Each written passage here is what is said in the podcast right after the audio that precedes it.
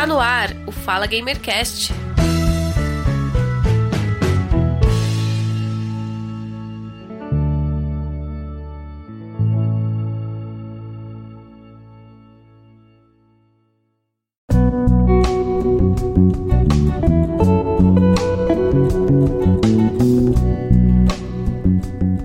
Olá, sejam todos muito bem-vindos ao episódio número 130 do podcast Fala Gamercast. Eu sou o Giovanni Rezende e eu estou conectado com ele, o Janus Biro. Seja bem-vindo, Janus.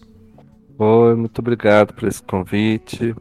E neste episódio vamos falar de Far Cry 3, mas antes de iniciar este episódio, eu aviso a você que este episódio estará repleto de spoilers do jogo. Ele foi lançado em 2012 pela Ubisoft, é um clássico da série Far Cry. É um jogo bem marcante para muitos jogadores. Então, se você não gosta de spoilers, faça o download desse episódio e ouça depois. Agora, se você não se importa muito com spoilers, já jogou Far Cry, mas tem interesse aqui neste episódio que o Janus veio participar conosco, ouça, ouça porque neste episódio vamos falar do fim do mito do herói em Far Cry 3. É bem interessante o fim do mito do herói e a violência simulada. Calma, não vamos falar sobre o jogo é violento, que induz a violência. Não, não é nada disso. Vamos falar do ponto filosófico do jogo.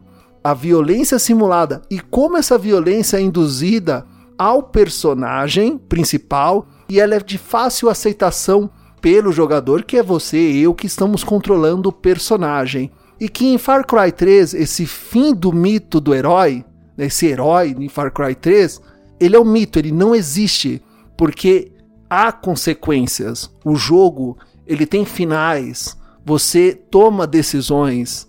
Esse herói, ele não vai sair totalmente ganhando nesse jogo, ele não vai sair com a vitória, ele não vai sair bem, como o 007 que sai numa lancha com uma moça bonita, ou como Indiana Jones que sai com a relíquia que ele roubou dos incas, astecas, 007 que tem permissão para matar e explodir embaixadas, ou a Lara Croft em Tomb Raider que consegue todos os seus objetivos, entre outros heróis e heroínas que conseguem seus objetivos e termina tudo num final feliz. Em Far Cry 3 é diferente. Não existe final feliz. Existem consequências. E essa violência simulada, ela é de fácil aceitação para o jogador. Então o Jonas aceitou o nosso convite gentilmente, fiquei muito feliz de ter aceitado o nosso convite. E por que ele está aqui? O Jonas escreveu um ensaio sobre o fim do mito do herói em Far Cry 3. O link estará na descrição deste episódio e lá você pode ler na íntegra tudo que nós vamos conversar aqui. Então, Janus, seja muito bem-vindo ao Fala Gamercast. Agradeço por você ter aceitado o nosso convite. E eu começo perguntando para você sobre o fim do mito do herói, mas vou pedir para você se apresentar antes. Quem é você, o que você faz, o que você estuda e também perguntar. São duas perguntas, na verdade, em uma. Por que você resolveu escrever sobre Far Cry 13? Por que o fim do mito do herói? Então, meu nome é Janos, eu sou formado em filosofia e sociologia. Eu não pude trabalhar videogame na minha formação dentro da academia, mas eu sempre tive interesse e contato com as pessoas que estavam estudando e acabei escrevendo sobre questões de ética, ética nos jogos e análise social dos jogos. Essa ideia começou quando há muito tempo atrás eu só tinha um computador, é, tinha um computador que não tinha uma placa gráfica para jogar jogos muito bons, muito, hum. muito novos. E eu acessava o The Underdogs, um site uhum. antigo que foi feito por uma coreana, inclusive. Ela fez, fazia resenhas, ela, ela, ela ia para muito além da resenha, né? Ela escrevia ela analisava os jogos como produto cultural, falando da influência, de onde pegou a influência, quais as ideias que estão por detrás de cada, de cada jogo. Tá, tá assim como falar de um livro, de um filme, eu achei essa ideia muito boa e eu comecei, fiquei viciado nesse site. baixando os joguinhos e lendo as resenhas. Mais lendo do que jogando, às vezes. E depois que eu consegui um computador melhor e, e, e comecei a, a jogar mesmo, foi em 2011. É, eu comecei a querer escrever, né? Assim uhum. como eu já fazia, já é um costume meu, eu leio um livro, eu quero escrever alguma coisa sobre ele. Uhum. Eu vejo um filme, eu quero escrever alguma coisa sobre o filme. Então eu comecei a analisar os jogos assim, dessa mesma forma. E foi muito bom. Achei, é, acabei participando do Game Cultura, tinha na época, né? É, uhum. site de, de, de, buscar fazer essa reflexão sobre os jogos enquanto cultura. E depois do podcast Ataque de Jogos e, e, e Política, né? Que foi, é, foi bem legal também, foi uma experiência muito incrível que teve um podcast sobre videogame aqui, né? Uhum. No Brasil. É, e é isso, eu acabei chegando no, no Far Cry 3, que, é, pra ser sincero, não, eu sou péssimo em jogos desse tipo. Eu nunca tive nenhum gosto por jogo uhum. de tiro e nem habilidade. A questão foi. É, eu fui dar uma tentativa, né? Tentar jogar ali, botei, botei no mais fácil, eu fui aprendendo a jogar. Hoje até que consigo, mas ainda sou um péssimo jogador desse tipo de jogo em, em questão de habilidade. Mas eu presto atenção na história, eu jogo prestando atenção na história e, e, e prestando atenção nos detalhes, e aí eu vou tentando conectar o que que o, o que que quais são as mensagens que estão ali. Às vezes as mensagens ficam difíceis de perceber, né? Porque você está jogando o jogo, você vai pela mecânica e você pula essa parte da história uhum. e detalhes que foram colocados ali para enriquecer a história, você às vezes as pessoas nem pensam, nem prestam muita atenção nisso, né? As pessoas que jogam estão mais focadas no, nos desafios técnicos, do, nos desafios é, de mecânica do jogo. Né? E como eu não, não era muito encantado pela mecânica, eu acabei focando nos outros detalhes. E acabei escrevendo e, e chamou a atenção das pessoas. Eu acho que elas, é, quando o jogo é interessante mesmo, a gente tem vontade, né, de conversar sobre ele e aprofundar um pouco mais nele depois que, depois que a gente termina. Né? É, então acho que é isso. Bem interessante, Janus, esse ponto que você diz que você não é um jogador, não chega a ser nem casual, você é um jogador ali não muito frequente, não joga todos os finais de semana, não tem muitas conquistas, nem troféus, mas deu uma chance para Far Cry. E você também é capaz de fazer uma análise, uma análise crítica do jogo, mesmo não sendo um jogador casual você deu uma chance para o jogo. E isso é muito legal e o, o seu artigo ficou muito bom, mesmo não sendo um jogador casual. E acabei gostando bastante disso. Far Cry 3 é um jogo bem interessante porque ele se passa todo em um contexto político e social que nós vamos abordar aí durante a nossa conversa neste episódio.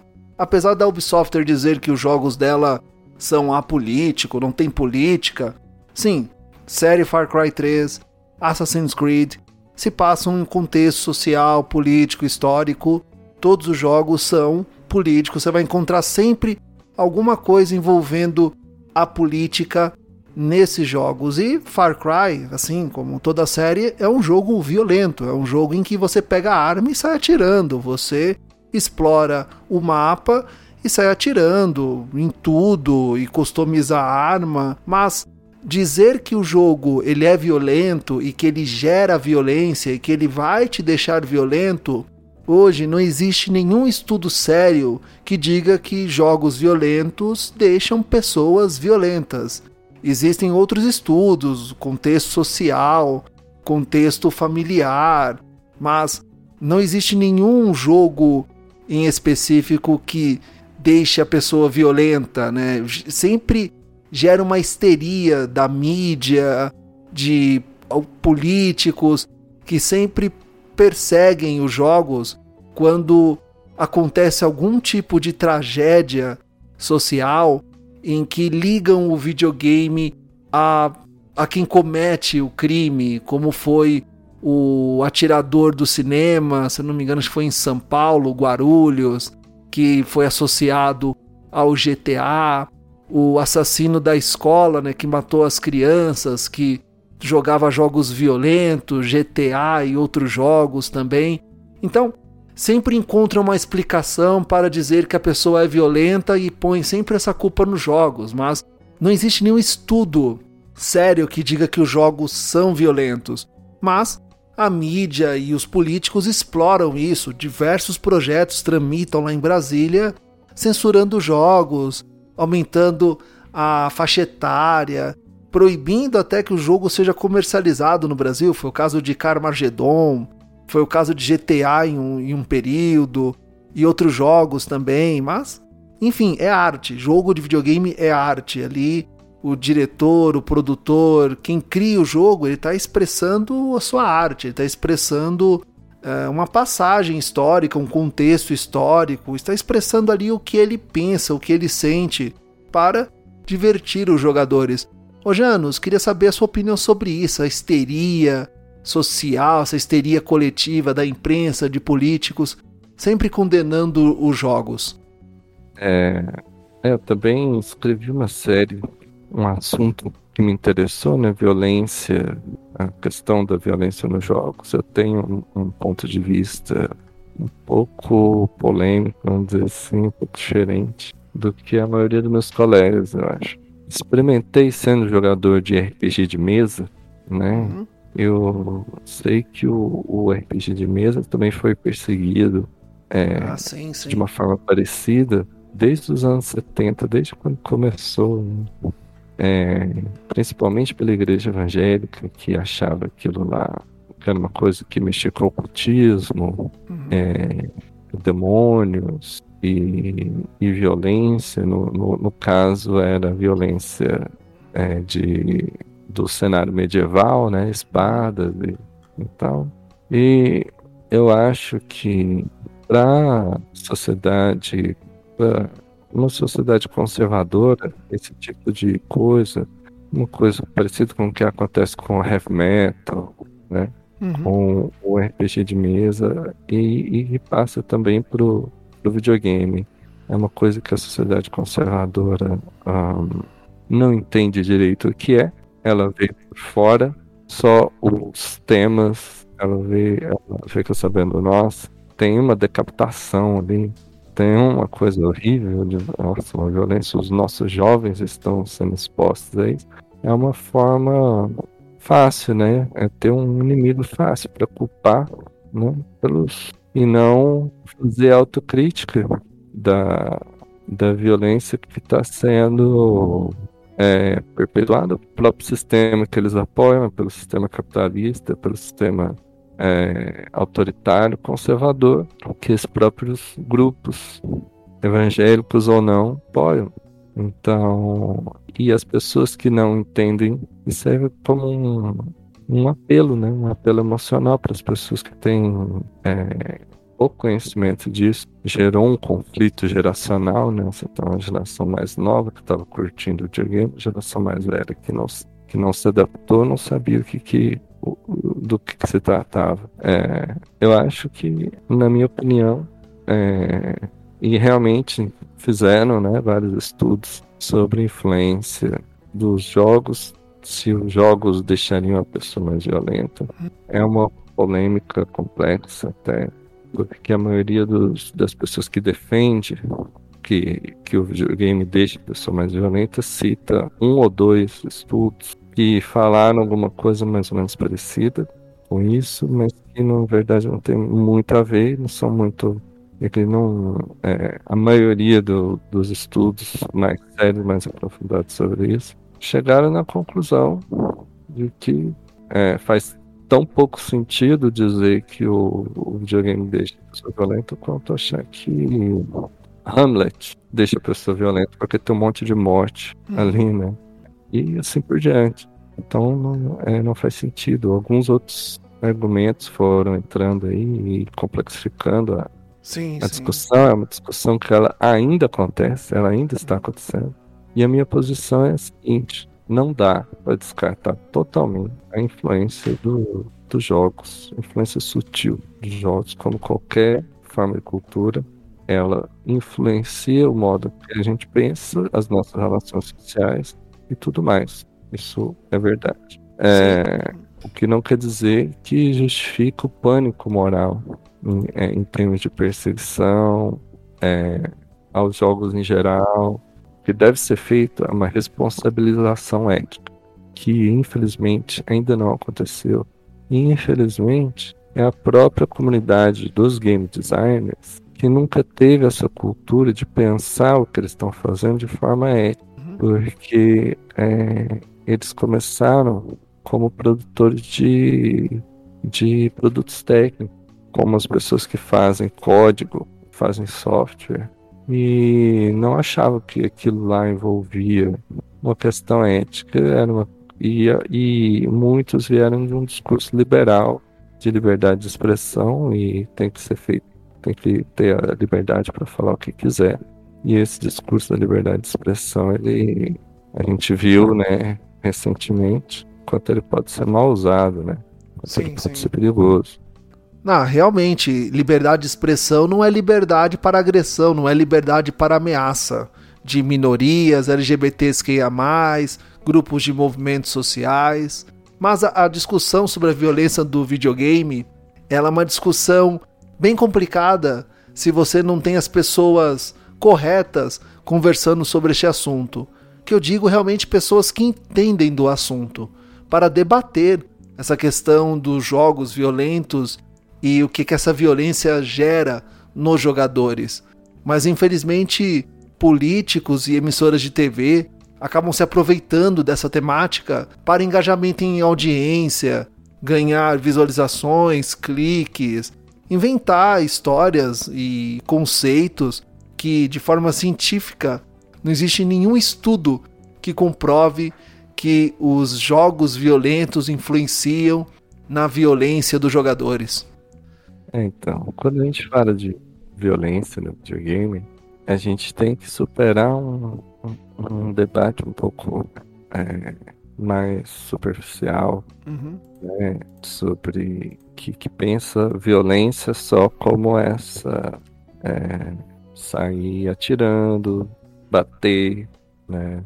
É, porque se a gente for discutir por aí e ignorar a violência num sentido mais amplo, violência simbólica, a, questão da violência simbólica, é, eu acho que ela, é, ela, é, ela é, é muito mais importante discutir o, que, que, a, o que, que a violência simulada, é, enquanto violência simbólica, pode trazer de discurso que vai fortalecer um discurso, é, uma visão política de mundo, do que simplesmente discutir se assistir uma cena violenta vai despertar despertar um- uma tendência que estava dormente na pessoa, a pessoa tinha uma tendência meio psicopata, que ele vai despertar, aquelas imagens podem despertar isso nela. Isso talvez seja, tenha alguma verdade nisso, mas eu acho que isso é, é a questão menos importante, na verdade, porque nem é sobre isso que a, a perseguição contra os videogames está indo contra, nem é, nem é estou preocupado. É, e aí eu gosto muito da. Eu, é, vou citar aqui, por exemplo, a postura do, do, do Pedro Paiva, lá do Mais Ódio Menos PlayStation. É uma pessoa incrível do Sim, videogame independente no Brasil, né? E, e ele faz jogos de, de considerados violentos, né? De matar um monte de gente no, no jogo. E ele é antifascista, ele é um anarquista antifascista. E, e eu acho que a grande sacada dele foi pensar assim: é, o problema não é o jogo ser violento, o problema é esse. é- é, quem está sendo. Quem são os alvos da violência dos jogos? quem é que está fazendo a violência e quem é que está recebendo.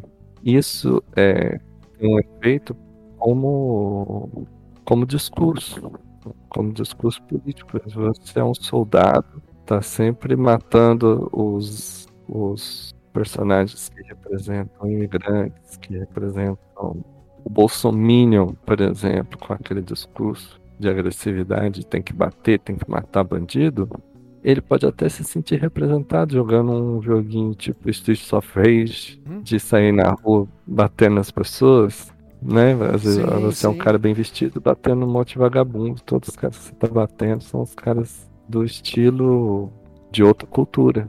Todos os personagens, sabe? Essas coisas assim. Uhum. São os imigrantes, são o, a galera do gueto, é, são essas pessoas que são o alvo. E o personagem que você está jogando é tá do lado da polícia, um ex-policial, um policial. Então ele pensou o seguinte: vamos inverter o discurso. Vamos fazer jogos violentos, que a violência é, é, é, seja focada no alvo certo. Sejam jogos com protagonistas que são da classe explorada e estão agindo com violência contra, contra a classe dominante. Se você, a gente for pegar o GTA V, o último que saiu, que são os três personagens, você, você chegou a jogar ou já ouviu falar sobre o jogo? Sim.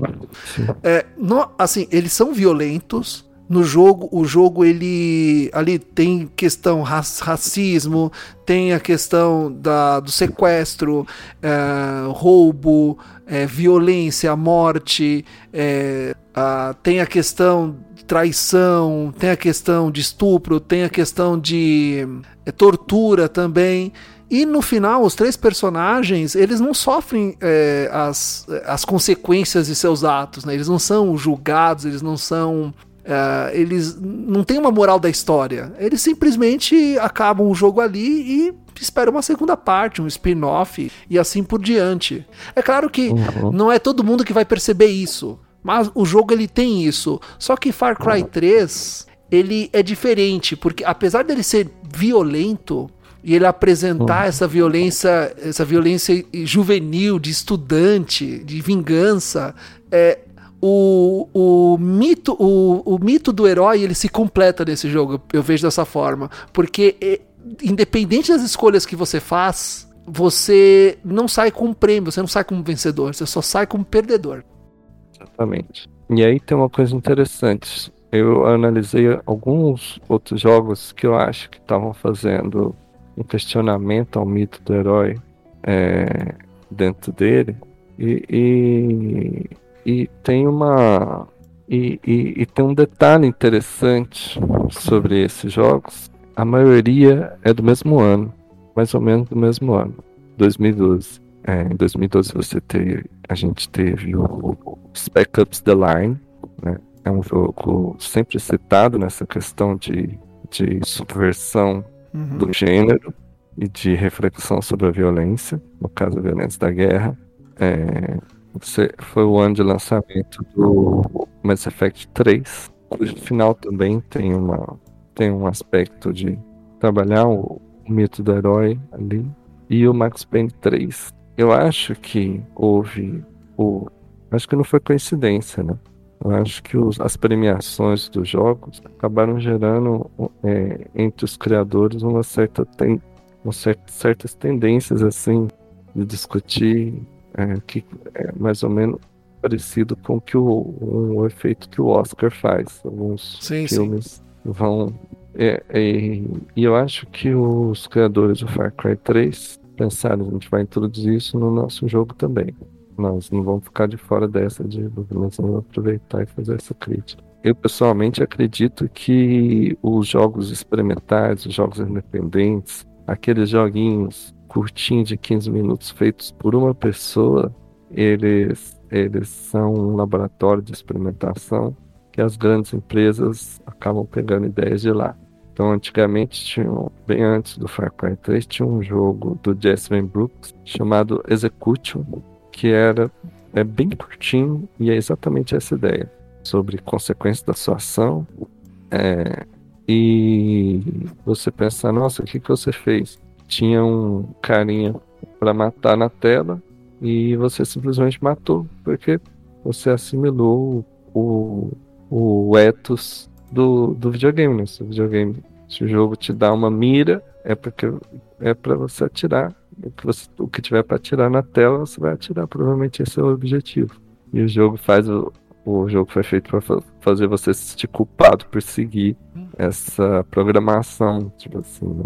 automática. O Spec Ops The Line teve uma discussão de, é, desse tipo. E o Far Cry 3, eu acho que o Far Cry 3 entrou na onda disso também. É, o que eu acho legal nesse jogo, como ele mistura os. É, como ele mistura as duas coisas. Ele mistura a sedução, que o personagem, o personagem principal é seduzido para um caminho de lutar, de dizer que ele está lutando pelo bem, pelo exército do bem, pela liberdade. Ele é um americano, uma terra estrangeira, é, recebe uma arma e vira um, um herói, libertar aquele povo lá, então, isso apela para um sentimento alimentado né, pela cultura americana, que é alimentado pelo discurso de nós estamos levando a democracia, aliste-se no exército, participe dessa, desse processo de libertar os países, Sim, o você... resto dos países do mundo, né? Que nós estamos sob regimes democráticos, nós estamos levando Sim. a nossa democracia como metralhadora, né? Lá no seu artigo você fala sobre essa questão do etnocentrismo, essa visão preconceituosa e unilateral que uh, existe em povos e culturas diferentes da sua, existe até hoje. Isso existiu muito no passado, nas grandes navegações. A América Latina foi dizimada por europeus, continente africano, escravizados. E os europeus extraíram tudo de lá para levarem para a Europa. Então, e até hoje, o racismo, o racismo estrutural, preconceito contra minorias, LGBTQIA+, isso está enraizado, infelizmente, tanto no Brasil quanto no mundo. E agora a gente tem aí um avanço dessa extrema direita nojenta que fala em Deus, pátria e família e fala num Deus armamentista. É, sabe, esse povo é maluco. Então, é, a gente tem consegue enxergar esse tipo de gente, esse tipo de uh, preconceito em Far Cry 3. Porque você tem um californiano, um americano, né, o Johnson, que ele tá tomado pela raiva, tomado pela sede de vingança, e dão arma para ele, dão dinheiro para ele e fala: olha, vai lá fazer sua vingança. A, a gente se pergunta, porque durante o jogo você é, você, você pode matar o que você consegue ver pela frente. Aquilo que você acertar com um tiro, você abate. Não tem limites nesse jogo. É um jogo muito legal? É. É um jogo com um mundo bem. um mapa bem grande? É. É divertido.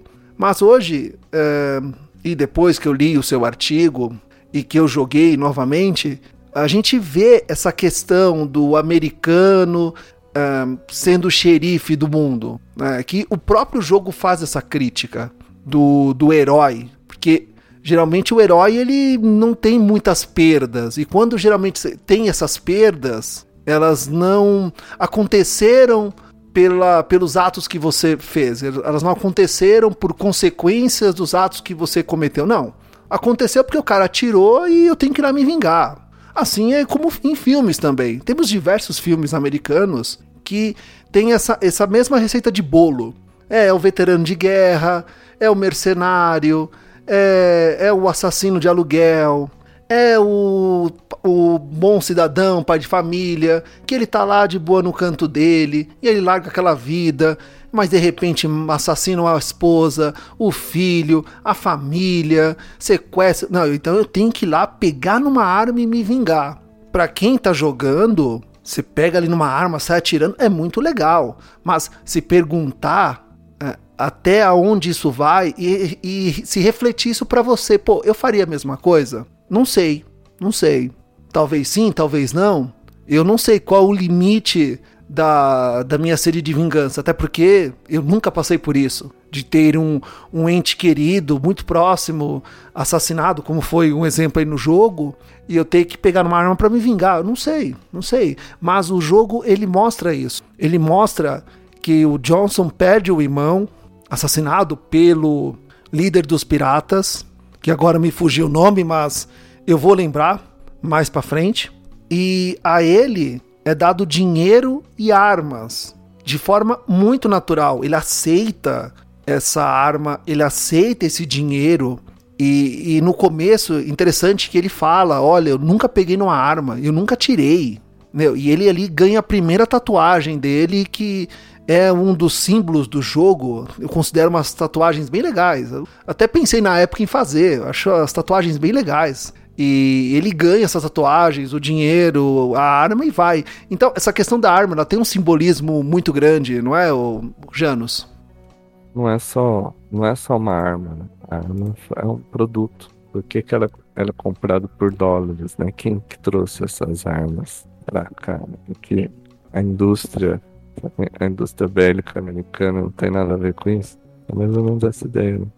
Essa questão do armamento nos jogos, ela é bem interessante porque nós temos muitas referências de jogos americanos e japoneses. Boa parte das pessoas começaram assim, com jogos americanos e japoneses, que eram os dois países da grande indústria de jogos.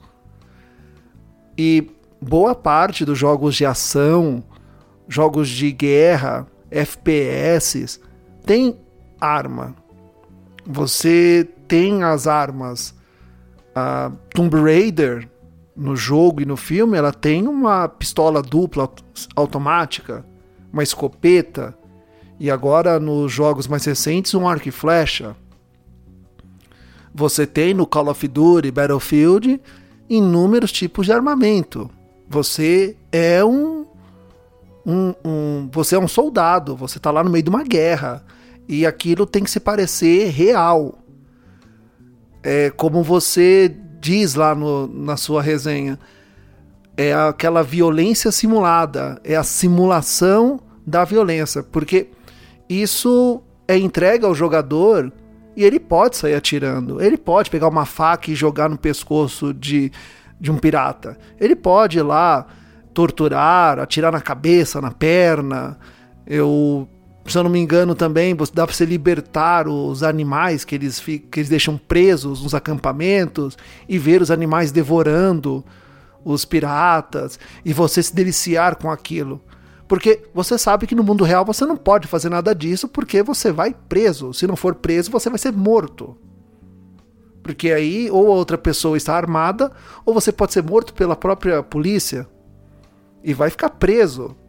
Então, você tem isso, é, pessoas, né, têm essa consciência, mas o jogo ele gera essa simulação do que você não pode fazer aqui no mundo real. Que são os jogos de guerra, é o Far Cry, é o Assassin's Creed, é o Tomb Raider, entre outros jogos, em que você pode, de GTA, que você pode circular na rua, socando as pessoas com taco de beisebol, apontando arma. Mas é bem interessante essa questão da violência simulada, essa simulação da violência. Porque isso é uma progressão para o Johnson, que é o protagonista. Ele vai progredindo. Como todo jogo de aventura, você vai progredindo. Você não começa é, com todo o armamento, com todas as forças, é porque o jogo não tem graça. Então você tem que ir progredindo no jogo para você liberar novas armas para você liberar é, novas, novas não é estratégias, novas habilidades que vão facilitar você a, a continuar progredindo no jogo e o personagem ele ganha as tatuagens e mais incentivos também, porque cada sempre quando ele al, alcança um objetivo, quando ele consegue uh, liberar um acampamento para a tribo, ele ganha uma tatuagem, ele ganha um incentivo, ó, sua recompensa tá próxima aí no final. E a gente vai conversar aí durante o cast que ele se perde nesse objetivo. Então, é bem interessante analisar Far Cry 3 por essa ótica mais filosófica, essa questão mais de tem um objetivo, mas durante o jogo você pode perder esse objetivo e ele vai perder esse objetivo. O que eu acho mais interessante é, você nota, né, desde esse começo, é, lá onde, é, na ideia de falar aqui nessa ilha tudo é permitido, vamos viver uma aventura, a, é, que o jogo está fazendo um paralelo. É, é, ele está fazendo uma metáfora, ele está falando com os jogadores desde o começo. Porque a ilha onde tudo é permitido é uma metáfora o jogo onde tudo é permitido. Um uhum. jogo onde você pode. É, vamos matar a pessoa aqui no joguinho, porque tudo bem matar pessoa no joguinho, na vida real você vai preso, mas no joguinho você pode. Então, é, ele quis misturar esses dois, esses dois assuntos. É, a violência da guerra real e a, e a questão da violência é, simulada a questão da violência dos jogos, a questão do quanto é fácil você aceitar a violência no jogo. Porque não dá para saber até que ponto o, os criadores dos jogos estão simplesmente sendo irônicos uhum. com isso, dizendo assim: é, é isso que as pessoas gostam, as pessoas compraram esse jogo foi para ver violência. Sim, claro. Se fosse para resolver na, na, na conversa, na paz, não ia ter graça, não ia ter jogo. Por isso também, o, desde o Far Cry 3, e, e, e isso se repete no 4, no 5, provavelmente no 6, não sei, não conheço, tem um mecanismo logo no começo do jogo em que você pode resolver as coisas pacificamente e não tem jogo. Lendo o seu artigo, eu consegui traçar um paralelo uma referência entre Far Cry 3 e Breaking Bad, que é uma série excepcional. Eu considero uma das melhores séries que eu já assisti na minha vida. É uma série muito boa, mas o paralelo que eu traço é entre o Johnson e o Walter White, que são os dois protagonistas, né? Johnson no Far Cry 3, o Walter White em Breaking Bad, que são pessoas que se parecem muito no começo e no final, porque o Johnson ele deixa bem claro no começo do jogo que ele não tem habilidade com armas, ele nunca pegou numa arma, ele não tem essa vontade de se vingar, mas no decorrer do jogo ele vai gostando daquilo, aquela adrenalina, uh, aquela alegria em fazer aquilo, aquilo é diferente, ele nunca fez aquilo, sabe? Pô, ele tem o poder de decisão, de fazer acontecer. E em Breaking Bad, eu vou falar o final do, do da série, mas assim, essa série já é bem antiga, então é, vai lá e assista. Se você não assistiu, que ela é muito boa. Mas ele se a gente for lembrar quem era o Walter White, ele é um cara de família, ele é um professor, ele é um cara que tá ganhando pouca grana, precisa pagar a hipoteca da casa, ele vai ter um filho. É, é aquela vida do, do americano classe média com dificuldade. A esposa também trabalha, tem os problemas em casa, o filho tem deficiência. Então ele sempre foi um cara de família, sempre foi um cara que evitou confusão, evitou violência. E o cunhado dele, que é policial da divisão de narcóticos, um cara com adrenalina, um cara que prende bandido, tal, eu sou foda, e eu prendo os traficantes. Me recordo quando ele dá uma arma na mão do Walter White, ele não sabe nem pegar na arma. Ele fala, pô, pega aí, meu, tem um pouco de emoção na sua vida. Sabe, isso é muito simbólico ele não sabe o que fazer. Mas no decorrer do, da série, ele vai assumindo uma postura, tomando atitudes que você não consegue ver como era no começo. E assim também é lá no Far Cry. O Johnson ele vai tomando atitudes, iniciativas, vai ganhando habilidades, a, o, o seu modo de pensar, o seu modo de agir, ele vai mudando. E ele alcança o seu objetivo, ele consegue salvar os seus amigos, mas ele ele muda a sua ideia, né, o seu objetivo. Ele quer continuar na ilha, ele quer tomar a ilha, ele quer ficar lá porque lá ele é aceito, lá ele ele é bem tratado, lá ele é visto de forma diferente, lá ninguém destrata ele, todos os respeitam. Walter White, quando ele consegue chegar num, num nível de um mega traficante, ele é respeitado. Todos sabem quem é o Heisenberg. É um cara respeitado, é um cara temido. E ele tem um poder, ele tem muito dinheiro, arma, e ele sabe como se vingar das pessoas, ele não pensa duas vezes. Só que é bem interessante que lá no final de Far Cry, os amigos dele falam: Olha, cara, acabou. Você já. Cara, o que aconteceu com você? Você tá diferente. Você tá falando esse monte de coisa. Cara, vamos voltar para casa. Acabou. Acabou, vamos embora. E ali você também se depara com uma outra decisão. Eu fico, não fico, o que, que eu faço? Em Breaking Bad, só terminando de traçar esse paralelo, chega um momento em que. Uh, eu esqueci o nome da esposa, mas eles ficam de cara a cara na cozinha e ela questiona ele: por que você fez isso? Por quem é você? Eu não estou reconhecendo meu marido. Você não era assim.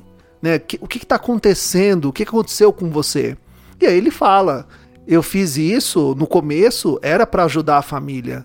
Mas agora eu faço porque eu gosto. Eu faço porque eu gosto dessa adrenalina. Eu não era ninguém. Eu era, eu era um nada. Ninguém me respeitava. Agora eu tenho quem me respeite. Eu tenho pessoas que gostam de mim. Meu, o meu trabalho é valorizado. Lembrando que ele ganhou, se não me engano, até Nobel de Química lá na, na série.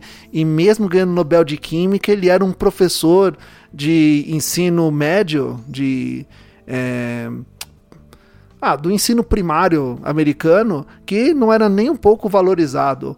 Então, eu traço, eu traço esse paralelo entre Far Cry e Breaking Bad que faz todo sentido. Essa mudança de característica do personagem, essa, essa mudança de visão de como é o jogo, de como estão acontecendo as coisas, e você acaba se transformando, se le deixando levar pela violência simulada, por aquela violência gratuita de fácil acesso, que está ali perto de você, você tem escolha sim ou não, mas você acaba optando pelo diferente, pelo desconhecido.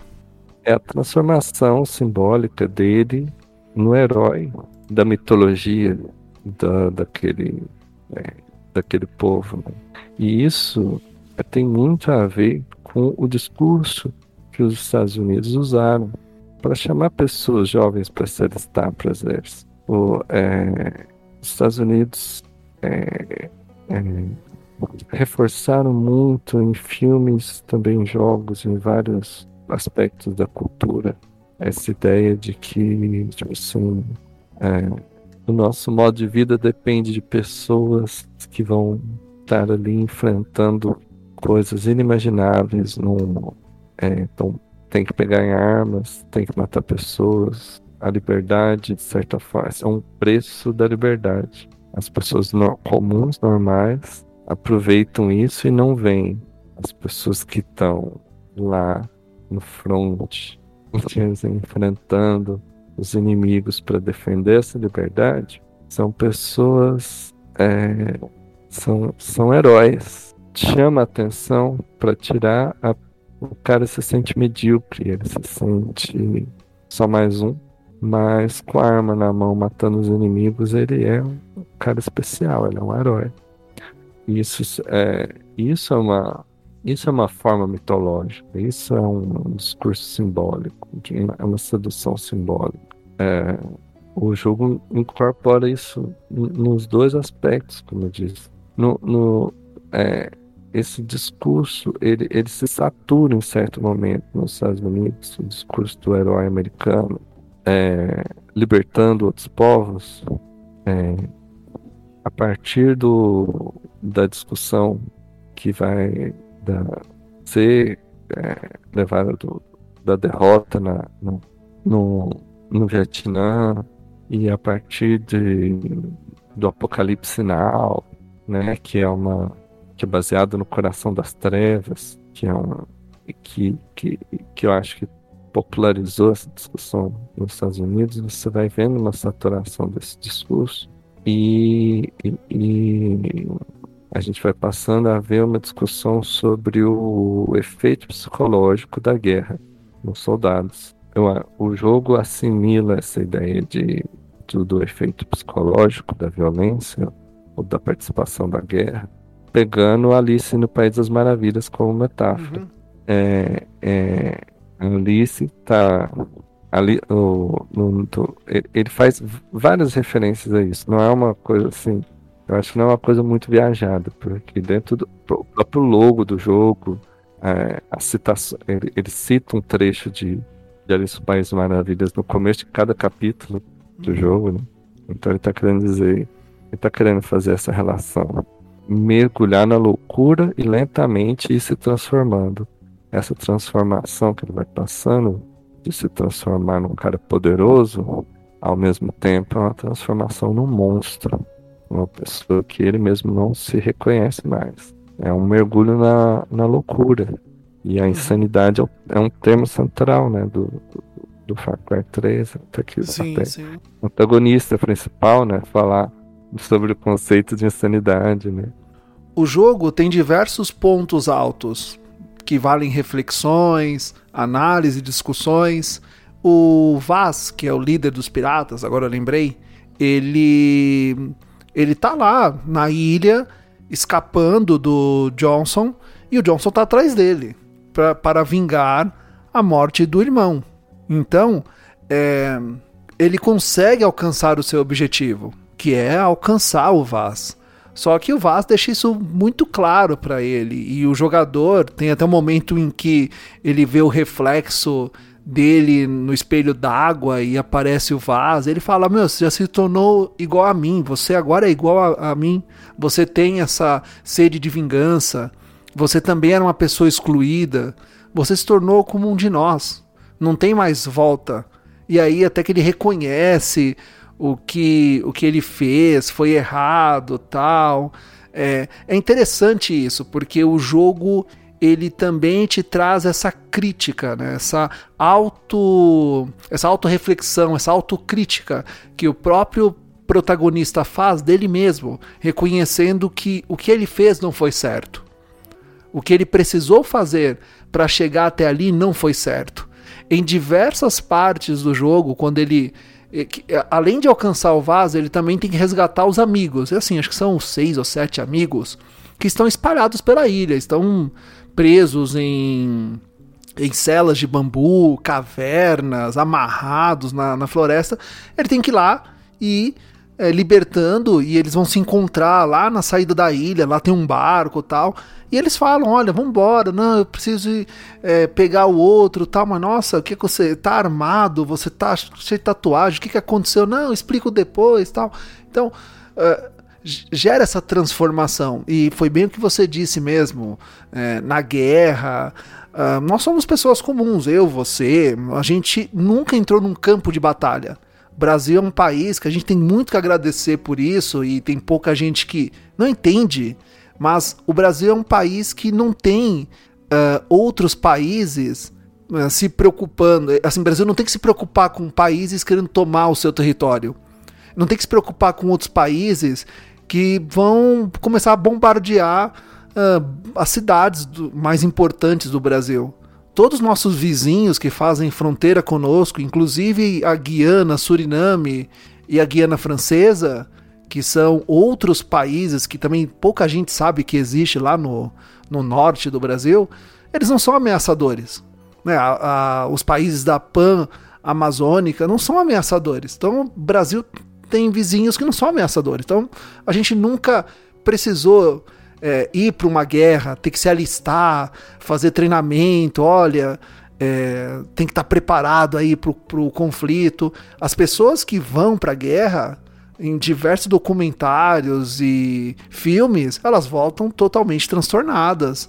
O índice de suicídio lá nos Estados Unidos é grande. Eu estava ouvindo uma reportagem da, C da CNN, é muito, muito grande, porque o pessoal fica doido. O pessoal é complicado. Então, também gerar esse, esse paralelo entre o nosso protagonista no Far Cry 3 e o que ele tem tudo que ele tem que fazer para alcançar seu objetivo, ele surta.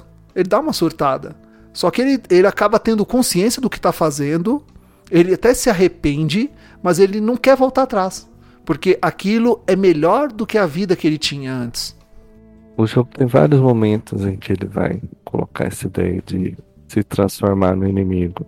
Uhum. É, e às vezes de forma bem é, literal mesmo, né? Tem uma, ele se infiltra na, na organização.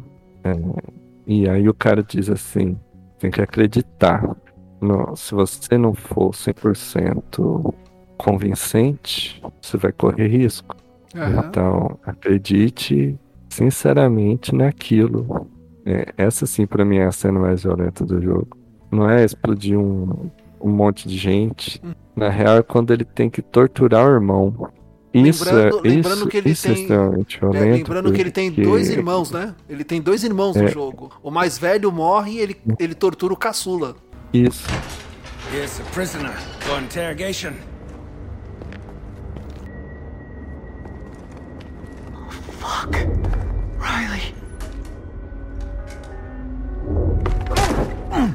Are you? What's your name? What? Your name! The... Riley Brody! Oh my god. Who brought you to this island? My brother. Where is Jason now? Where? I don't know. Does he think you're dead? Who do you work for? I ask the questions. Where are the four people he stole? I don't know. I just, I just want to get out of here. The camera has been suspended on loop for 38 seconds. Riley. Jason? You're alive. What the fuck? Are you with them? No, I'm getting you out. Okay, okay. Uh, well, well, where's Grant? He's not here, but I am. 26 seconds. Okay, we're leaving now. Nine. If you do that, you, you might as well shoot him yourself. We must sabotage. Want to kill Hoyt. You and I distract the guards, Riley runs. Nine! He'll never make it out of the building. Listen to him, okay? I can't move from here, man. Nine seconds! You must hurt him, or Hoyt will know! What? Five seconds! Look, just do it, okay? I can take it. Just, pra parecer convincente, me, okay? para não sair do personagem. É, eu acho que o tempo todo ele tá discutindo isso. existe essa cultura que você vê em filmes, que você vê em outras, de, de vale, vale tudo pela vingança. Eu vou me vingar por qualquer meio. Está próximo do discurso político. Nós vamos levar a democracia, mesmo que tenha que tacar uma bomba nuclear. Não, não vamos nos limitar pelos meios. Tudo vale a pena pelo os fins justificam os meios, né? o filme Rambo, ele funciona mais ou menos assim também, né? Porque até então o Rambo, ele é um ex-combatente da Guerra do Vietnã, aí o cara uhum. surtou, né? Ficou doidão, viu todo, todo, toda aquela carnificina. Até no, acho que no primeiro no segundo Rambo ele fala que a culpa de eu ser assim é de vocês. No decorrer uhum. dos outros filmes, o filme ele vende aquele personagem como, olha, eu tô aqui de boa, eu tô calmo, eu tô tranquilo, eu não quero mais mexer com arma, eu não quero mais fazer aquilo. Ah, mas vieram me provocar. Ah, agora então vou me vingar. É, uhum. Todo Rambo ele é assim, até o último Rambo, que se não me engano foi o Rambo 5 ou Rambo 6, que eu assisti, e assim, ele tá lá de boa, lá no rancho dele, curtindo a vida dele, a velhice dele e tal, vivendo com outra família e tal. E aí. Bem, não, sei, não sei se eu dou spoiler também, mas esse filme já é antigo pra caramba. Ele acho que é de 2003. 2014, 2015, já tem quase 5, 6 anos. Acontece lá uma coisa muito triste na família dele lá, que ele agora vive, e ele tem que se vingar dos mexicanos. Olha só, hein? Olha de quem uhum. tem que se vingar. Não, não são dos russos, não são dos chineses, não são dos europeus, não, tem que pegar os latinos. E, e você, você chegou a, a ver também a, a DLC Blood Dragon? Do, do Far Cry 3? Não cheguei a, a ver, a, a, não cheguei a jogar a, a, DLC. Você jogou? Não sei nem o que dizer da DLC. Sim, eu acho que essa DLC, apesar de parecer uma coisa assim, totalmente nada a ver com o original, porque é um. É como se fosse um, um futuro é bem zoado, assim, é bem de comédia com uhum. é, policial do futuro, cibernético, e montar num, num dragão que cospe fogo, aquelas cenas bem escrachadas assim de machão do herói machão americano. Mas ele complementa o discurso do Far Cry 3. Os dois estão falando a mesma coisa.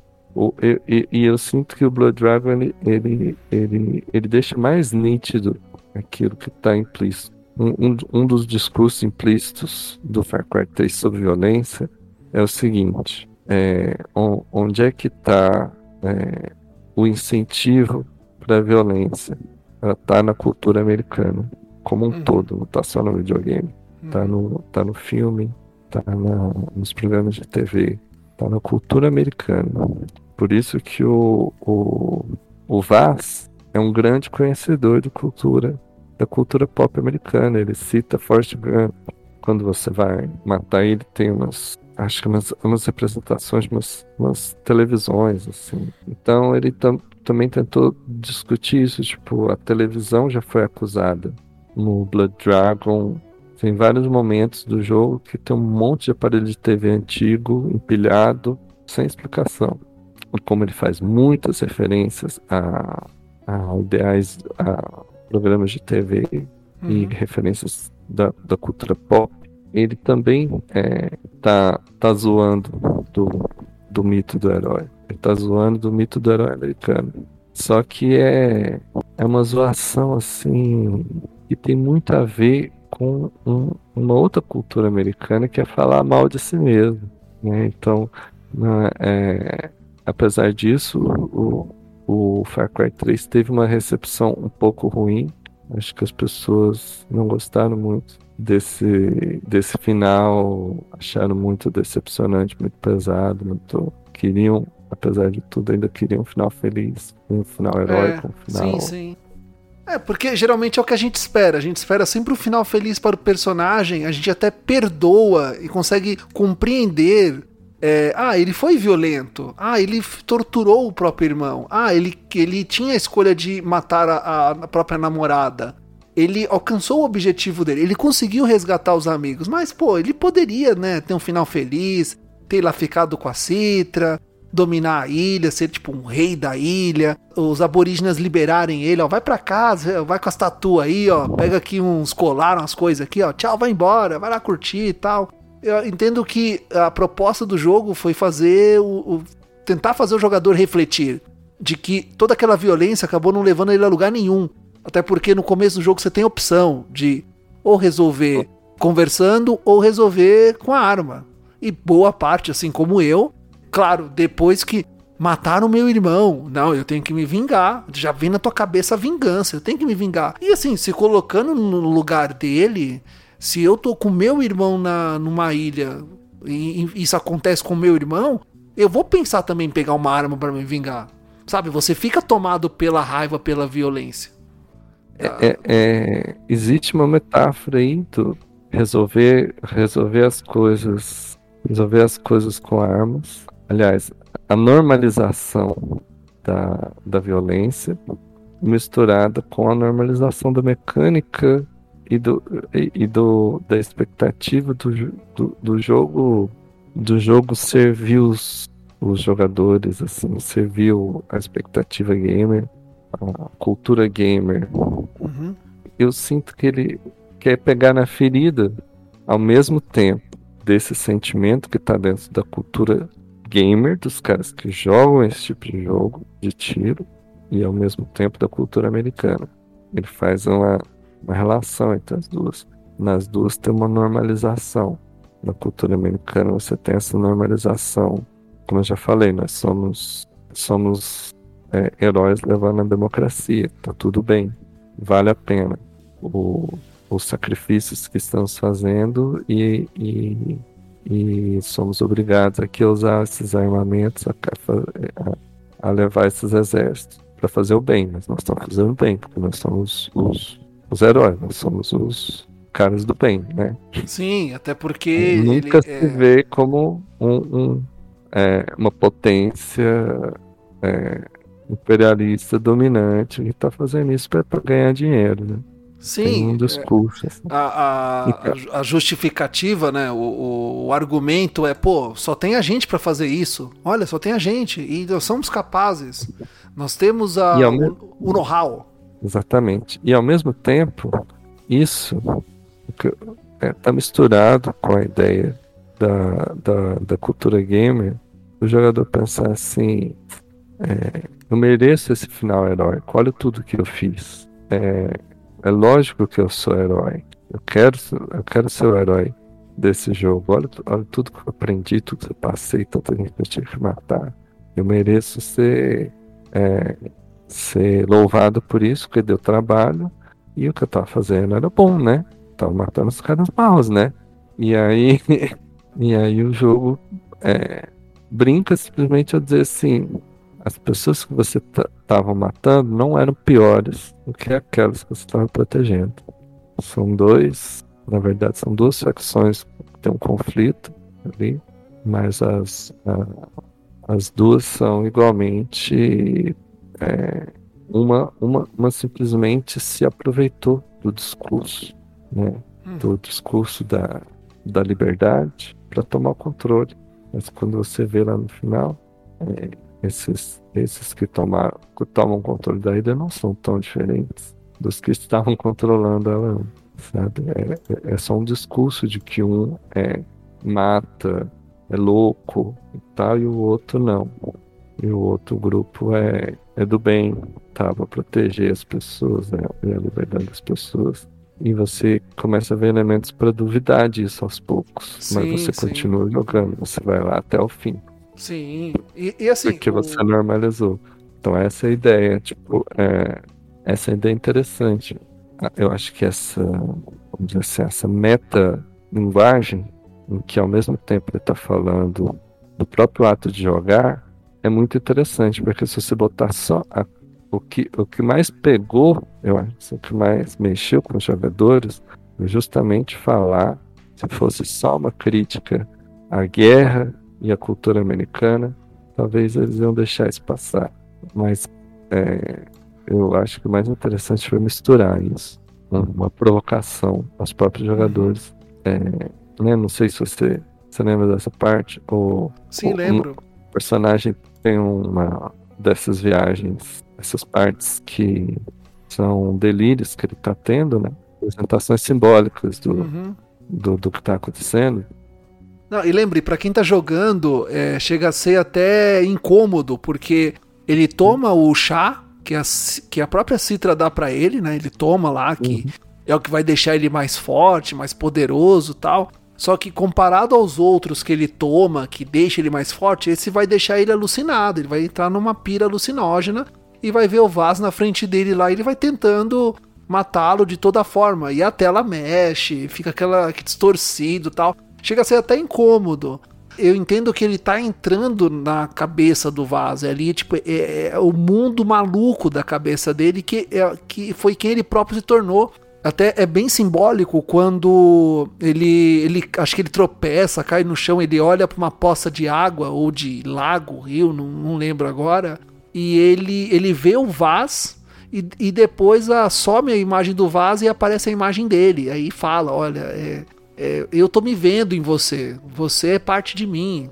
Olha no que você se tornou. É muito simbólico isso. Foi por isso que os jogadores não gostaram, porque tem essa filosofia, tem essa mensagem por trás. Geralmente o jogador casual, o jogador que pega Far Cry pra sair dando tiro, ele quer que o jogo termine, conquistei a ilha, entrei numa lancha e tô indo embora, tipo 007, assim, tô saindo na lancha uhum. com, com a mulher do lado e milhões de dólares, sabe? Tô indo embora. Uhum. Sabe o que, que eu também. Falar uma parte que eu achei que é, trabalhou bem isso. Você tá no meio do tiroteio e aí a namorada liga fala no walk liga no celular, não lembro. Ela liga no celular, no meio de, de uma das partes que é mais difícil, assim, de. Tem mais inimigos, assim, pra matar. E você tem que atender o telefone, falar com ela. E ela fala: O que, que você tá fazendo? Aí ele fala, não, tô ocupado, depois eu te falo. Ela fala alguma coisa, ele desliga o telefone falando, ah, eles não entendem. E para mim foi uma representação assim, direta do jogador sendo incomodado na hora que ele tá no jogo, alguém tipo entra no quarto, a namorada mesmo, quer falar, seu, você, vamos sair hoje, o que você tá fazendo? Hoje eu tô na parte muito foda do jogo, não dá para parar aqui agora.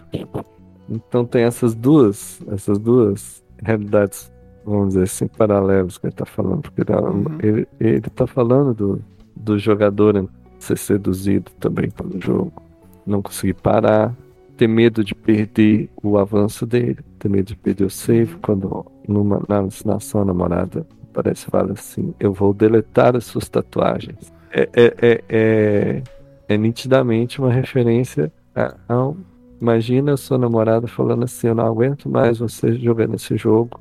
Vou deletar seu save. você está viciado. Sai daí. Foi para mexer ao mesmo tempo com o gamer mais entusiasta mesmo.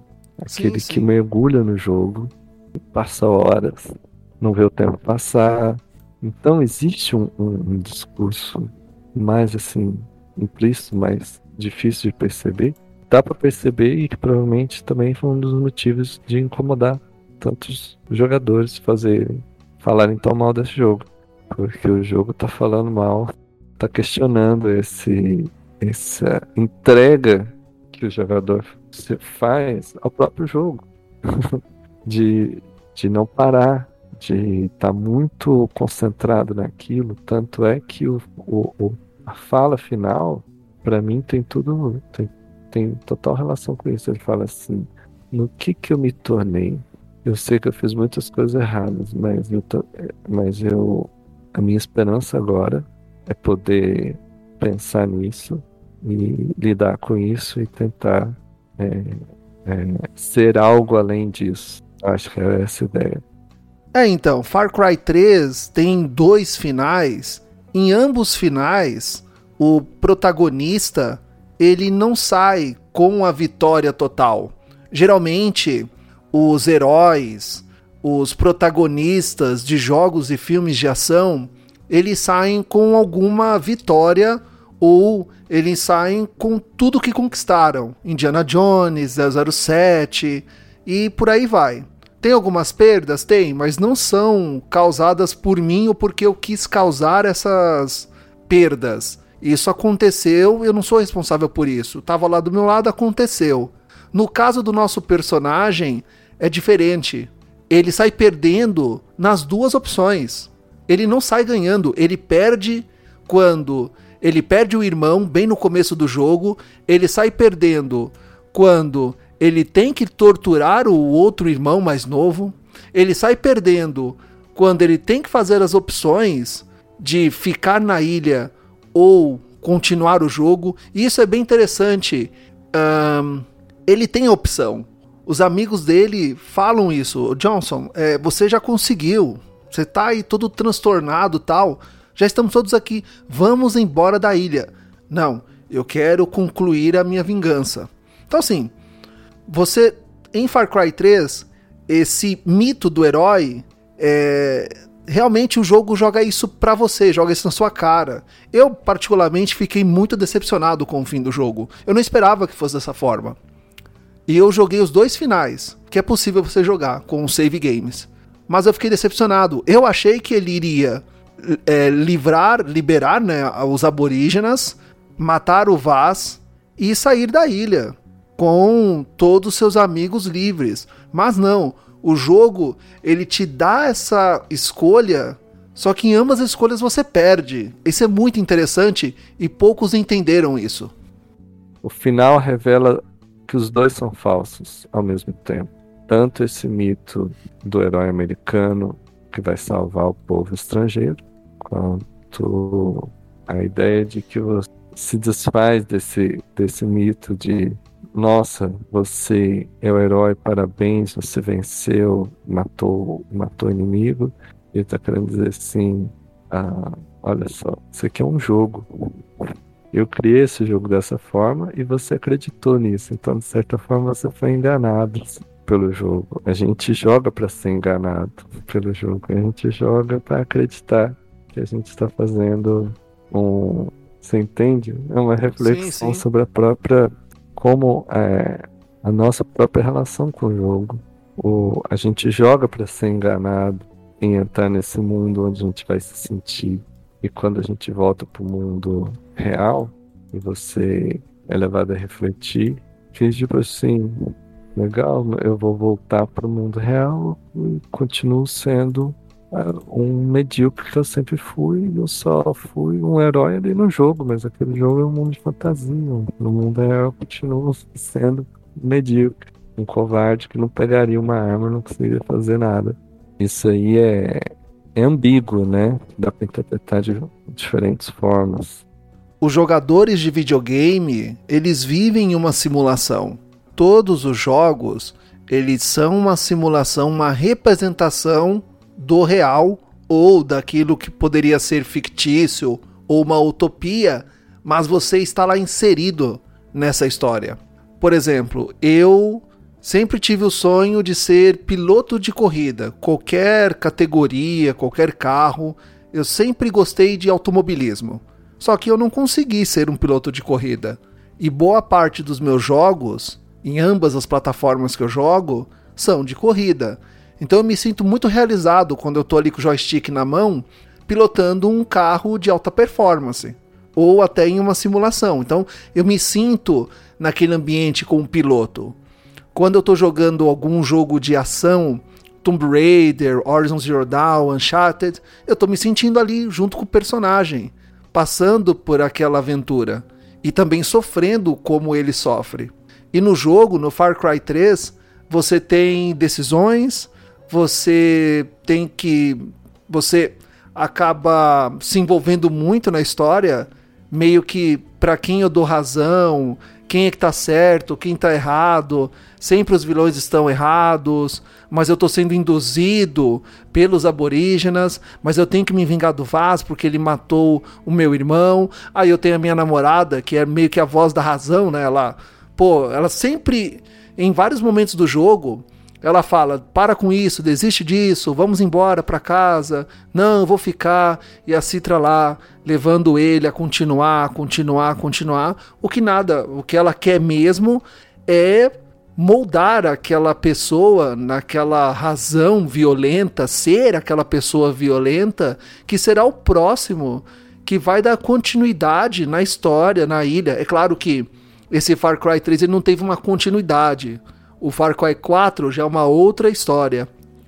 Mas nos três finais, quer dizer, nos dois finais em que ele sai da ilha, a Citra morre, e no outro final em que ele transa com a Citra, é, é, a Citra recebe lá o, o, a semente né, dentro dela, desse guerreiro, desse bravo guerreiro é, americano, e mata ele, porque ele concluiu o, é, a, sua, a sua história, né? ele concluiu o, o caminho do guerreiro, que é totalmente falso.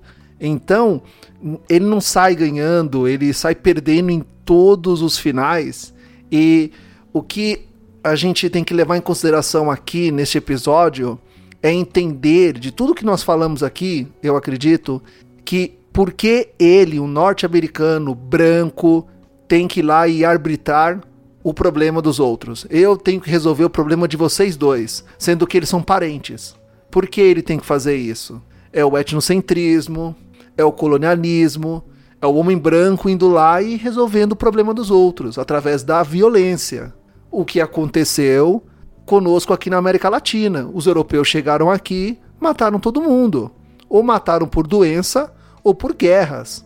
E quando não conseguiram eliminar todos, isolaram em regiões sem comida, é, frias, geladas, né? E aí eles foram morrendo, foram sendo dizimados aos poucos. O que isso é, é um genocídio, mas você não você tem é, relato, você não tinha um celular ali para registrar tudo.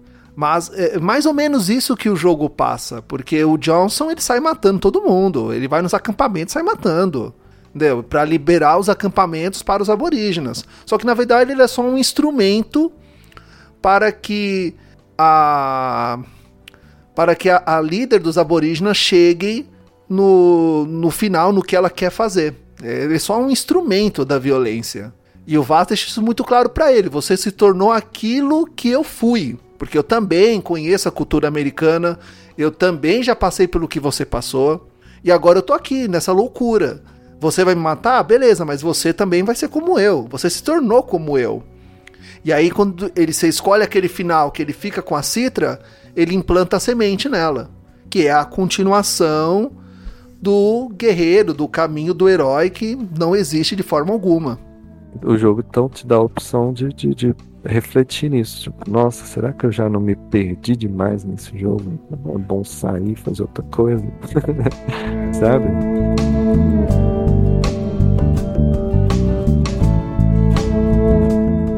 Então é isso, assim nós estamos finalizando mais um Fala Gamercast, o episódio número 130, aonde nós falamos, comentamos, analisamos, demos a nossa opinião sobre Far Cry 3, o fim do mito do herói, que faz parte do artigo, ensaio, resenha que o Janus Biro escreveu. O link estará na descrição deste episódio.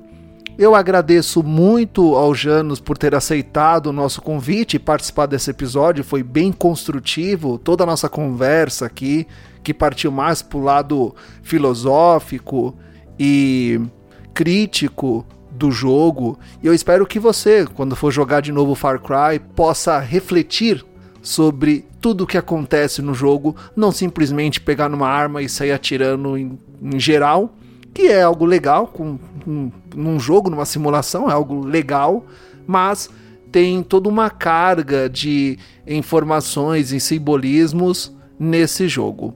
Então agora, Janus, vamos para o momento Jabá.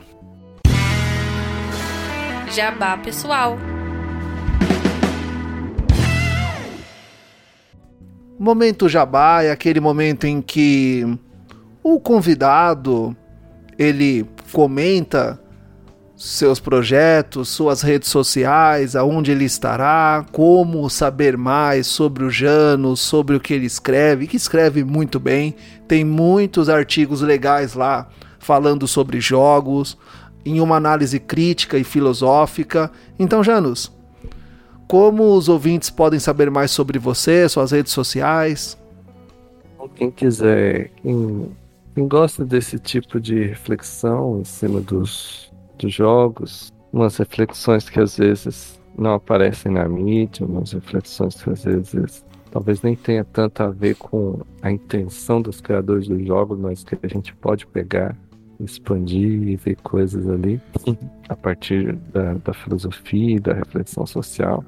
Convido para conhecer outras outras resenhas que outros outros textos que eu escrevi sobre sobre jogos e sobre videogames em geral. Tá tudo lá no site é, contrafatual.com. É, contrafatual.com. Nesse, no meu site também tem textos de vários outros assuntos, sou múltiplos interesses. E eu também tenho uma, uma editora independente. Em breve vou fazer um livrinho juntando as discussões sobre jogos, um livrinho sobre só sobre as, as, a filosofia social dos jogos, reflexões é, filosóficas dentro dos jogos. E também sou criador de jogos, tradutor, traduzi alguns joguinhos independentes é, e faço alguns joguinhos experimentais. É, tô, tô criando alguns. É, tô, tô, tô criando agora o, um RPG retrofuturista, cyberpunk, chamado Overrun, é, que é um joguinho que eu criei quando eu tinha 16, eu tô recriando ele agora no Twine, um joguinho basicamente de texto, que eu tô incorporando alguns gráficos simples ali na, na plataforma do Twine, que o Twine foi feito para texto, mas, mas tá. E aí, quem quiser conhecer, entra no meu Itio. O Itio é uma plataforma de distribuição de jogos independentes, né? Aí janusbiro.it.io tem alguns jogos lá para jogar no navegador. São bem curtinhos, simplesinhos e tem alguns experimentais. O único mais completo que eu fiz é sobre o Colombo dos Palmares. Eu acho que ficou bem legal, foi exposto no SESC. Tem uma, discussão sobre. Um joguinho de texto de aventura é, no tempo do Colombo. Não, sobre a história do Brasil, né? Sobre o Colombo dos Palmares. Então é isso. Agora aqueles recadinhos finais. Apoie o Fala Gamercast, continue apoiando, divulgando, espalhando a palavra do Fala Gamercast, compartilhando, que assim você ajuda a manter a lojinha aqui aberta. Nós estamos em todas as redes sociais, mais presentes no Twitter e no Instagram. Também temos um canal no YouTube, onde postamos os episódios e também algumas gameplays que eu faço lá. Também nós estamos presentes nos agregadores de podcast, inclusive aquele seu favorito, Deezer, Spotify, Google Podcast, iTunes Podcast, Cashbox. Estamos em todos os lugares, digitando Fala Gamercast em seu browser. Lá você terá acesso ao nosso site e também pode acompanhar os nossos episódios. Então, caro ouvinte do Fala Gamercast, eu tenho um encontro marcado com você no próximo episódio. Tchau! Obrigado pela oportunidade, até mais.